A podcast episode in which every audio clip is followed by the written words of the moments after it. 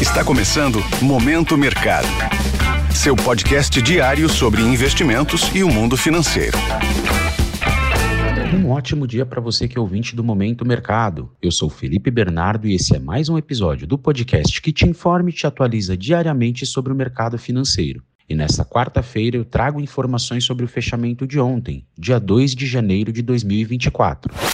Cenário internacional. No exterior, os três principais índices de ações norte-americanos fecharam sem um direcionamento único. No primeiro pregão do ano, boa parte do mercado optou por ser mais conservador nas posições tomadas de risco. O movimento de ontem fez contraponto ao observado nos últimos dias de 2023, no qual o otimismo imperava e a perspectiva dos agentes com relação ao início de corte de juros nos Estados Unidos, já para o mês de março, e pensando também em um soft landing ou pouso suave da economia norte-americana sem causar recessão, ditava o ritmo do mercado. Já nesse início de ano, vimos movimentos contrários e as apostas para um possível relaxamento monetário já em março começaram a recuar. Foi possível avaliar uma espécie de ajuste nas expectativas por parte do mercado. Outro ponto que impactou negativamente a renda variável na terra do Tio Sam foi o rebaixamento de recomendação da Apple pelo banco Barclays. Outras big techs como a Amazon, a Meta, a Microsoft também fecharam no vermelho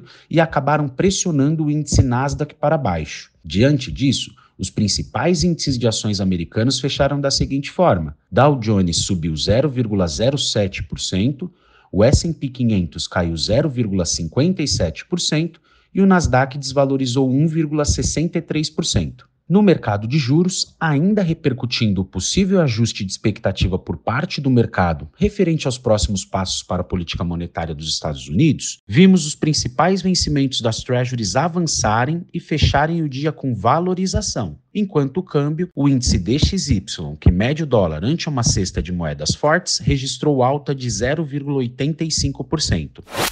Cenário nacional. Por aqui, o dólar pegou carona no movimento de valorização global e fechou o dia com alta de 1,29%. A preocupação com a possibilidade de uma desaceleração global mais forte ou até mesmo de recessão pesou e contribuiu para o movimento da moeda, que fechou o dia cotada em R$ 4,91. No mercado de renda fixa, embora as treasuries tenham apresentado elevações consideráveis, os nossos juros futuros mantiveram uma alta moderada, foi possível acompanhar a abertura, mesmo que tímida, ao decorrer de toda a curva de juros. Válido reforçar para os nossos ouvintes que, quando falamos sobre abertura na curva de juros, estamos dizendo que a remuneração para os vencimentos apresentadas no fechamento de ontem foram maiores do que as apresentadas no dia útil anterior. Na renda variável, os investidores optaram por colocar parte dos lucros obtidos no bolso após o índice de ações brasileiro ter renovado máximas históricas de fechamento em sete das últimas dez sessões de 2023. No primeiro pregão do ano,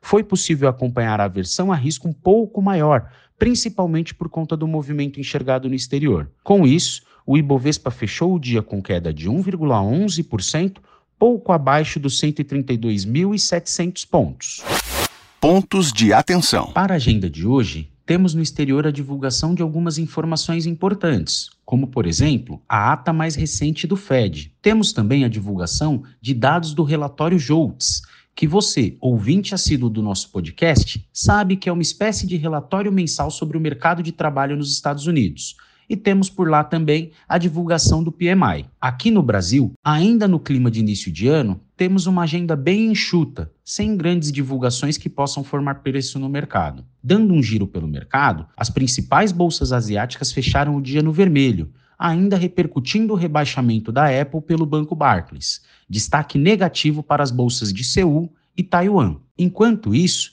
tanto na abertura das principais bolsas europeias Quanto observando os futuros de Nova York, vemos uma certa cautela dos agentes em suas posições, de olho na divulgação da ata do Fed, que poderá dar indícios sobre os próximos passos para a política monetária norte-americana. Com essas informações, vou ficando por aqui e finalizo mais um Momento Mercado. Eu gostaria de agradecer a sua parceria no ano de 2023 e que em 2024 você continue conosco. Desejo um excelente início de ano e ótimos negócios. Valeu!